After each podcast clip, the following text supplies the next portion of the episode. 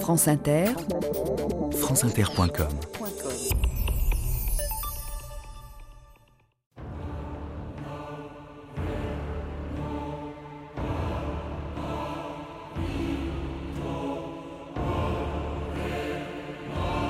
Les plus dangereux sont les hommes ordinaires. Primo Levi. «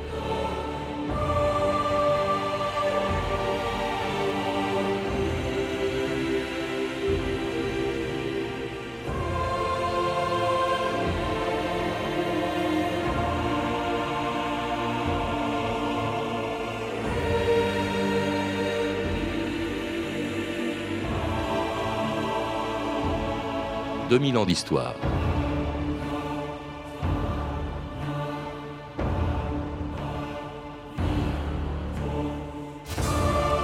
Rien ne prédisposait René Bousquet à être l'instrument d'un crime contre l'humanité. Élevé dans le sérail du parti radical, cet homme de centre-gauche qui n'était ni fasciste, ni nazi, ni même un admirateur du maréchal Pétain, faisait partie de ces hauts fonctionnaires qui, pendant l'occupation, collaboraient avec l'Allemagne sans se poser de questions. Préfet de la Marne en 1940, puis chef de toute la police de Vichy à l'âge de 33 ans, René Bousquet allait la mettre au service de l'occupant en organisant les grandes rafles de juifs de 1942 et 1943. Condamné à une peine symbolique après la libération, on n'a plus entendu parler de lui pendant plus de 40 ans, jusqu'à ce que son passé le rattrape. France Inter, Denis Astagno, le 8 juin 1993. France Inter. 8h45 ce matin, dans un immeuble cossu de la rue Raphaël, dans le 16e arrondissement de Paris. Un homme se présente, comme envoyé du ministère de l'Intérieur, et il se fait ouvrir la porte par René Bousquet, l'ancien secrétaire général de la police française du régime de Vichy. L'homme tire à quatre reprises sur lui et s'enfuit en disparaissant dans une bouche de métro toute proche. René Bousquet avait 84 ans. Il était inculpé pour crime contre l'humanité, accusé d'avoir favorisé, sinon provoqué, la déportation de nombreux juifs français et étrangers.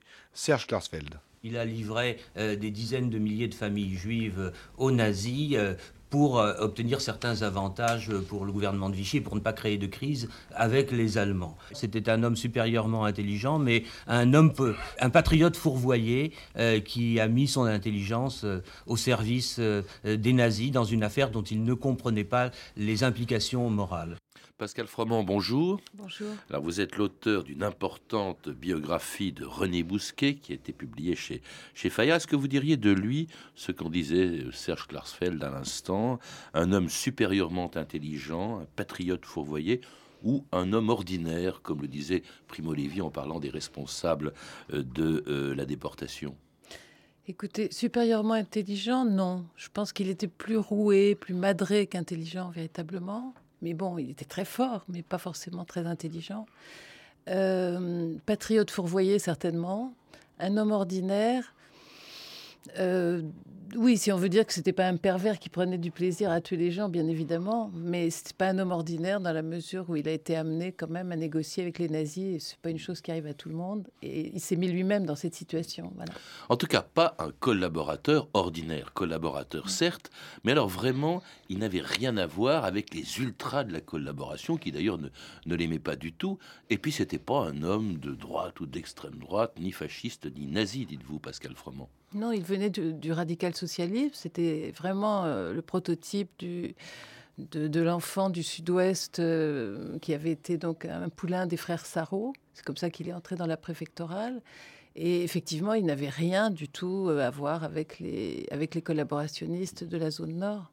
Alors, très brillant, se fait remarquer très jeune, à 20 ans, euh, il était chef de cabinet du préfet du Tarn-et-Garonne, et puis se fait remarquer en sauvant très courageusement les victimes d'une inondation, c'est ce qui lui vaudra d'ailleurs la Légion d'honneur à, à- à- à l'âge de, de 20 ans, et puis alors gravit très vite tous les échelons de l'administration préfectorale en devenant en 1940 préfet de la Marne au début de l'occupation, et prêtant serment, comme tous les préfets, c'était le plus jeune préfet d'ailleurs euh, de, de l'époque, euh, prêtant serment comme tous les préfets au maréchal Pétain en 1942.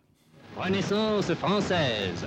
À l'hôtel de ville de Vichy, le maréchal Pétain réunit tous les préfets de France pour recevoir leur serment de fidélité.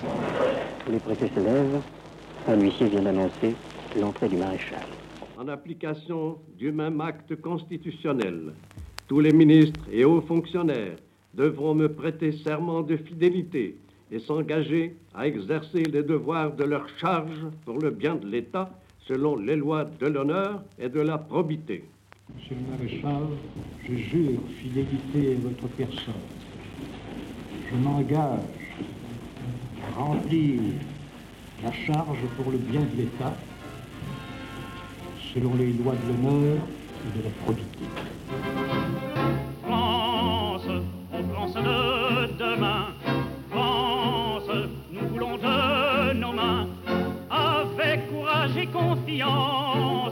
D'ouvrir un nouveau chemin.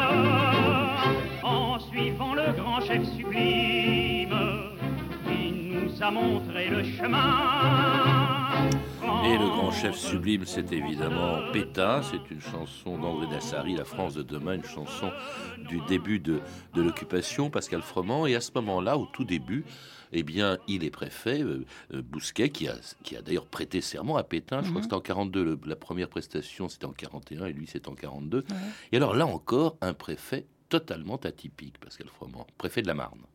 Bah oui, c'est-à-dire que effectivement, d'abord, il est très jeune. Comme il est plus jeune que la plupart des gens, il fait, il fait montre d'un culot euh, toujours euh, étonnant.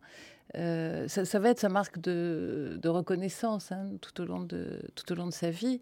C'est pour ça que je parlais au début d'un côté plus roué qu'intelligent. Et donc, il joue toujours sur beaucoup de tableaux en même temps. Donc là, euh, il n'hésite pas à, à discuter avec l'occupant, etc., à obtenir effectivement euh, beaucoup d'allègements pour le département dont il est responsable. Et Oui, par exemple, bon, il tient tête aux Allemands, il tient tête même au régime de Vichy en refusant les mesures qui étaient demandées par Vichy euh, contre les francs-maçons. Il les protège. il a toujours protégé les francs-maçons. Aussi, euh, par la suite, on le verra, euh, il l'a- fait également en arrivant au secrétariat général à la police de Vichy.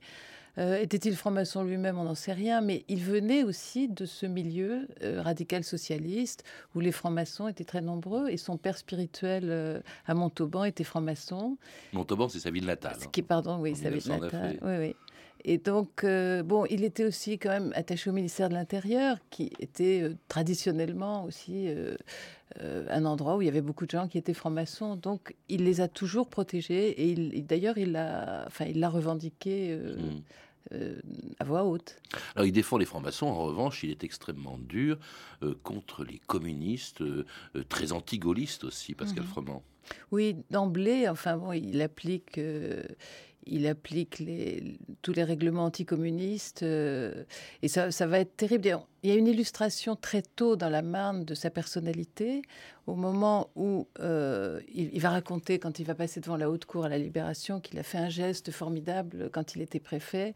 Voilà, dit-il, il y a eu trois personnes qui ont été exécutées, c'était des otages, que- qui étaient des communistes, qui ont été exécutés par les Allemands. Et moi, je suis allé, dit-il, porter une gerbe de fleurs sur leur tombe, ce qui est effectivement très courageux.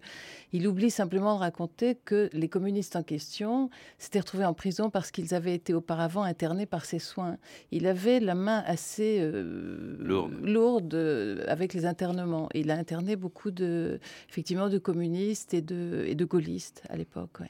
Alors, il est remarqué par euh, Pierre Laval, qui devient chef du gouvernement en 1942 et qui fait entrer donc euh, Bousquet au gouvernement en quelque sorte, puisqu'il le nomme secrétaire général à la police le 18 avril 1942. C'est une fonction considérable, d'abord parce que la police représentait quelque chose de considérable, évidemment, à l'époque du régime de Vichy, Pascal Froment. Oui, oui. Il a, pratiquement le rang de ministre à ce moment-là. Il a une délégation de signature. Il va d'ailleurs se servir aussi de cet argument. Si vous voulez, quand ça lui est défavorable, euh, c'est Laval qui a signé, et quand ça lui est favorable, c'est lui qui a signé. En gros, c'est ça, toute son argumentation. Bon, mais c'est vrai qu'il a, enfin, il peut prendre vraiment beaucoup d'initiatives. Euh, et puis, il est vraiment dans la roue de Laval euh, à 100% tout le temps. Laval qu'il a connu euh, dès 1935, il était, euh, il s'est trouvé, de- enfin, assez proche de lui par le- par l'entremise du ministre Pierre Catala. Il y avait 100 000 hommes hein, dans la police. Je crois que jamais Un la police plus, n'a été aussi importante. Un peu plus, oui. oui. À un cours en Seine-et-Oise, M. Bousquet, secrétaire général à la police, passe en revue 1200 hommes des groupes mobiles de réserve. Ces hommes sont destinés aux régions de Paris, de Lille, de Rennes et de Nancy. Paris. Arrivée de M. Heydrich, général des SS, chef de la sûreté, représentant du Reich à Prague, chargé par le chef des SS et de la police allemande, M. Himmler, d'installer dans ses fonctions M. Oberg, général de division des SS et de la police en territoires occupés. On sait que la Commission internationale de la police criminelle a pour président M. Heydrich et que la France a toujours été représentée à cette commission. Le général a profité de son séjour à Paris pour recevoir M. Bousquet. Et c'était le 6 mai 1942, une rencontre capitale, euh, Pascal Froment. Euh, vous parlez même d'un montoir, d'un petit montoir, montoir qui était, il faut le rappeler, la ville où, euh, en serrant la main de Hitler, Pétain s'était engagé dans la voie de la collaboration. Et là, c'est la collaboration de la police française à la, aux mesures antisémites que va prendre, que veut l'Allemagne, que donne Bousquet. Il lui il, fait, il va faire de la police, après cette rencontre ou pendant cette rencontre, il va en faire l'instrument de la politique antisémite de l'Allemagne. Oui, Heydrich vient à ce moment-là installer à Paris Auberg, donc qui est son représentant, Karl Auberg, qui est le chef de, la police euh, des SS à Paris. Et c'est, enfin, Bousquet quand même ne pouvait pas ignorer en acceptant le poste que à ce moment-là, les choses avaient tourné, que c'était plus exclusivement, euh, qu'il n'aurait plus exclusivement affaire à des militaires de la Wehrmacht, comme c'était le cas dans la Marne, mais qu'il serait en face de, gens de, de gens de la CIPO-SD. Et donc, euh, à l'occasion donc de l'installation de, de Auberg à vient, effectivement, donc Bousquet lui serre la main, d'où euh, ce petit montoir. Et ensuite, il va y avoir, euh, il va y avoir des, enfin, des relations constantes entre Auberg et Bousquet pour négocier en parallèle deux choses, si vous voulez. D'un côté, Bousquet veut sauver, soi-disant, enfin, je pense qu'il veut, veut vraiment faire ça, mais le prix à payer est tellement cher. Il veut sauver une espèce de souveraineté nationale.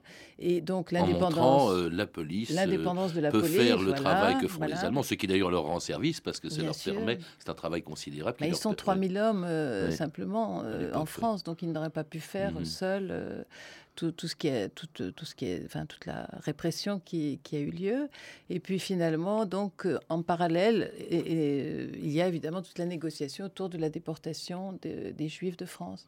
Alors justement, si je vous ai bien lu, Pascal Froment, au fond, ce que veut faire Bousquet, ce qui, qui n'arrivera pas à faire d'ailleurs, c'est d'éviter que l'on déporte des Juifs français en livrant carrément aux Allemands euh, les Juifs étrangers, notamment les Juifs allemands qui se trouvent à l'époque en France.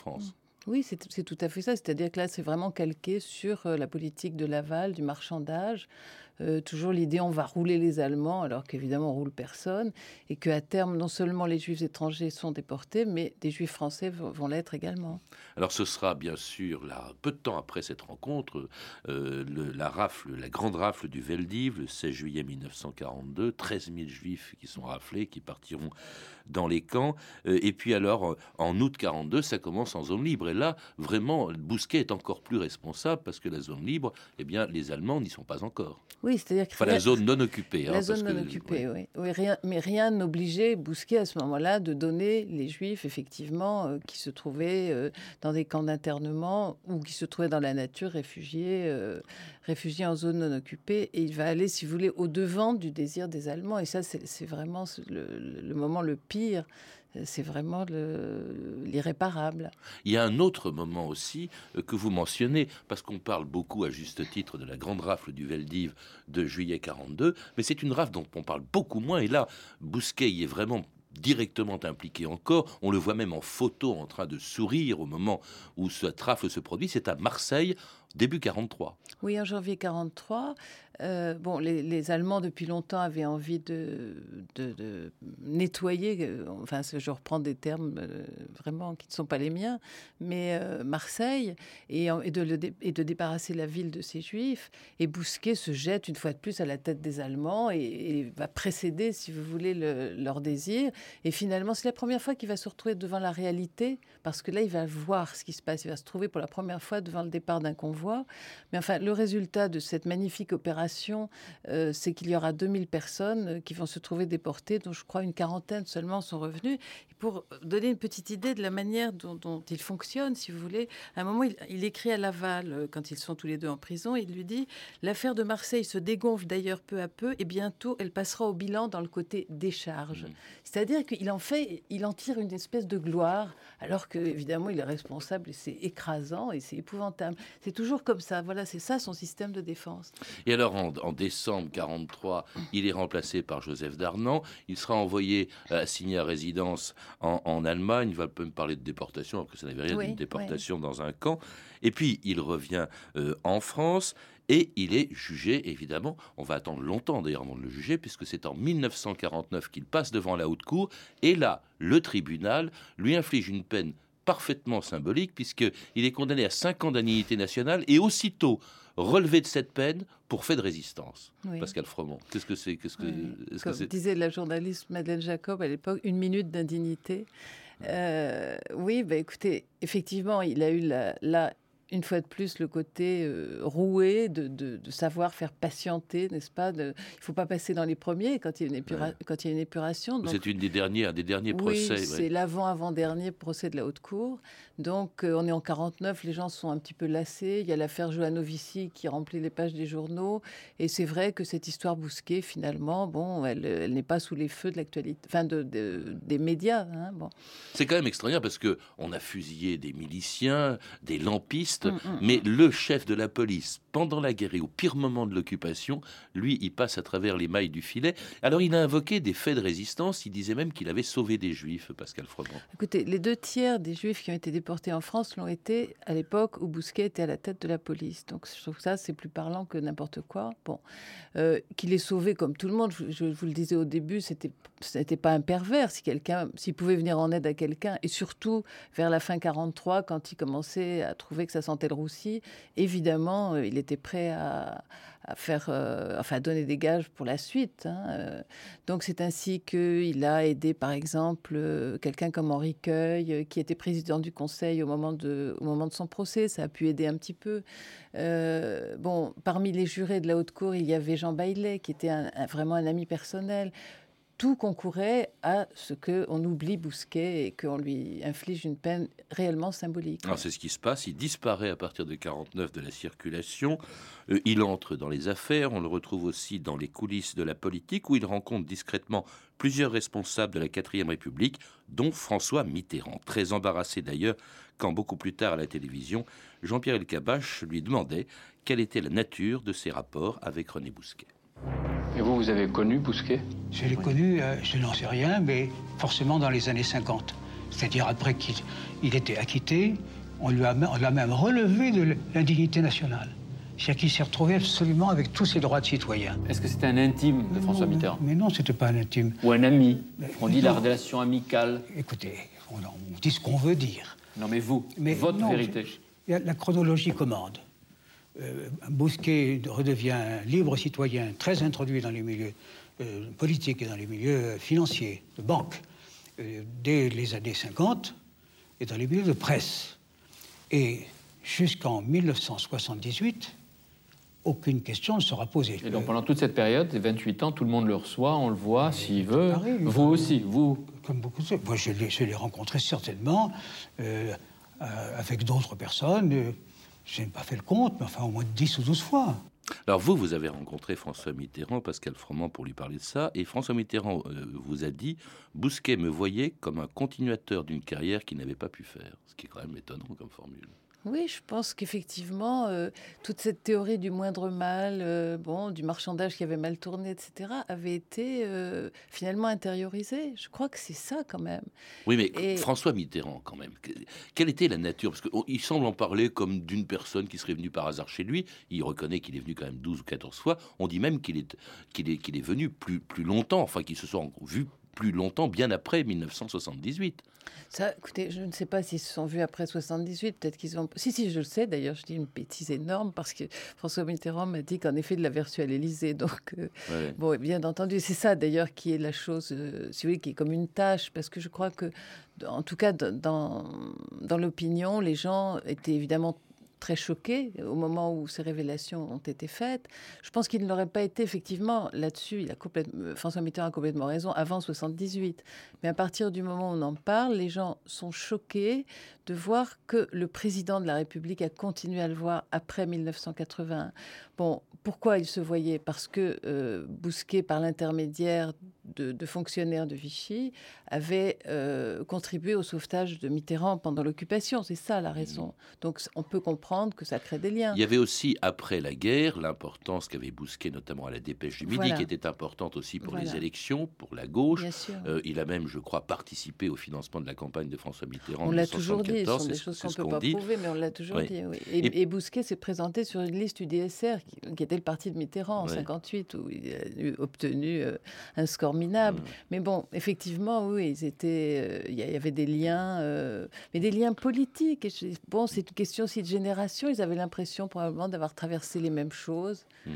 Alors tout le monde avait oublié euh, le passé de René Bousquet, justement, jusqu'en 1978, comme le disait François Mitterrand, lorsque l'Express publiait un entretien incroyable avec l'ancien commissaire aux questions juives de Vichy, Louis Darquier de Pellepoix, dans lequel, interview dans laquelle il faisait porter à Bousquet l'entière responsabilité euh, de, dans la rafle du Veldiv, un article qui allait faire inculper Bousquet de crimes contre l'humanité. Lorsqu'il était publié en 1978, on écoute un extrait du téléfilm de Laurent Heinemann, René Bousquet, ou le, Grand Arrangement, un téléfilm qui sera diffusé demain sur Arte.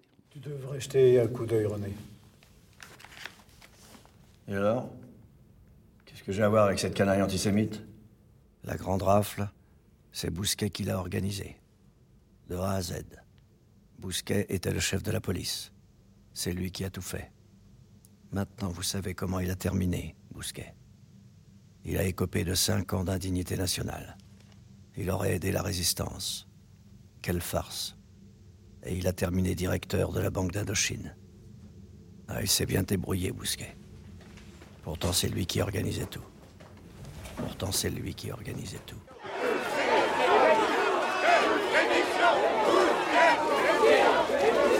Alors Bousquet va effectivement démissionner de ses responsabilités à la tête de la, banque euh, Indo-Suez, je crois. Euh, alors c'est un vrai scandale. Brusquement, on reparle de Bousquet. c'est ça qui a tout relancé cette interview dans l'Express.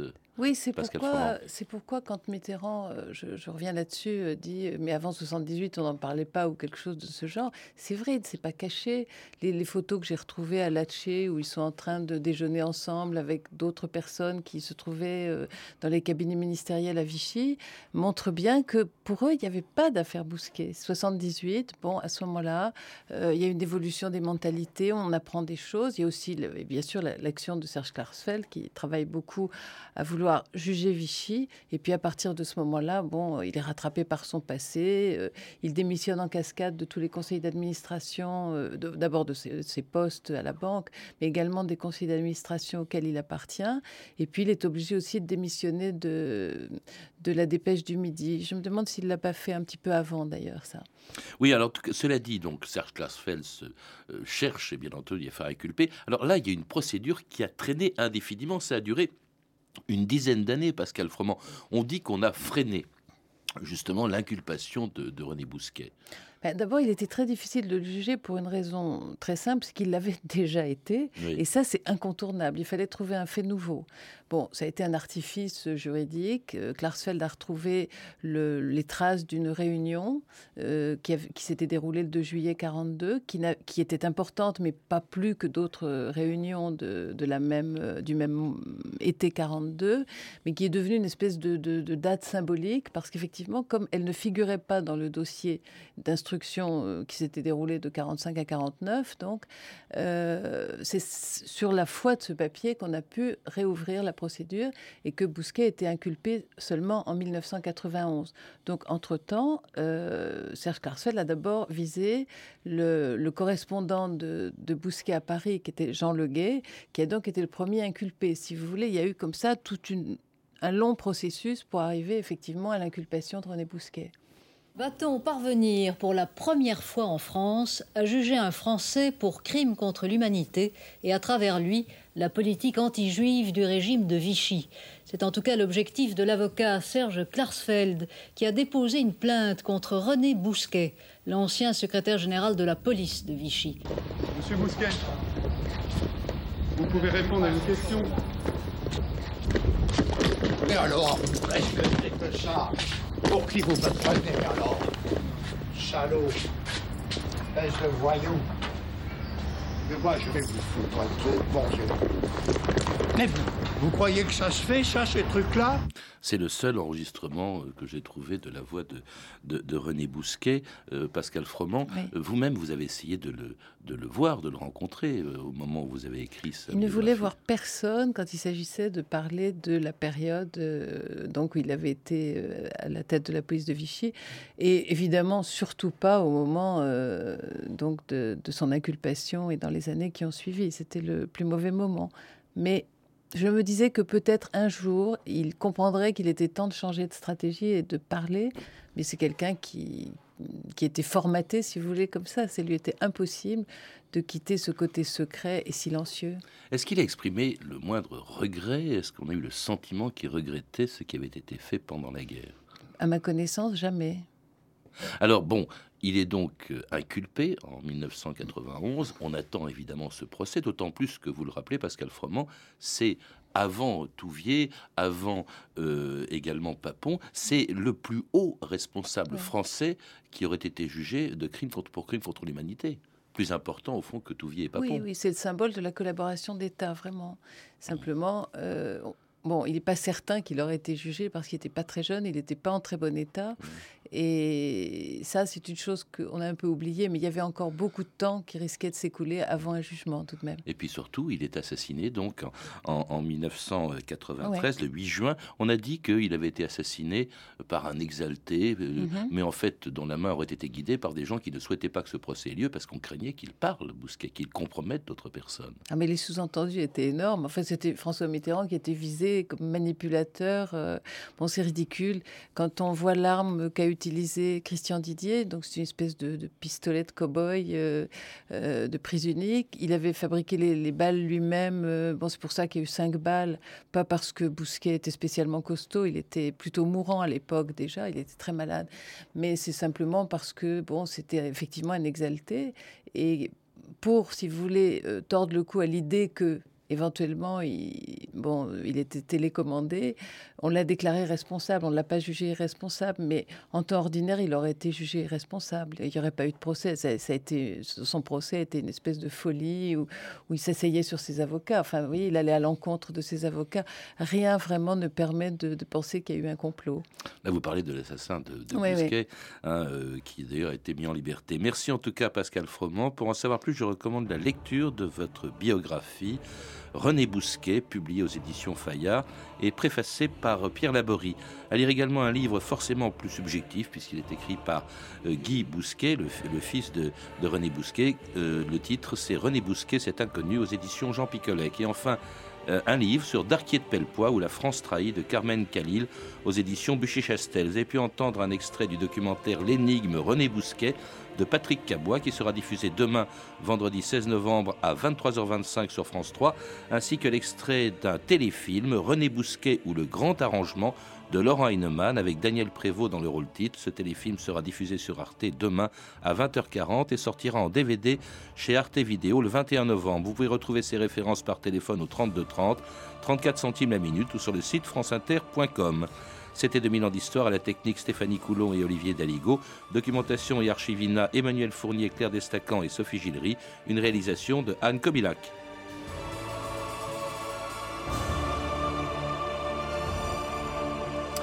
Demain, la rediffusion de la semaine, la naissance de la démocratie à Athènes.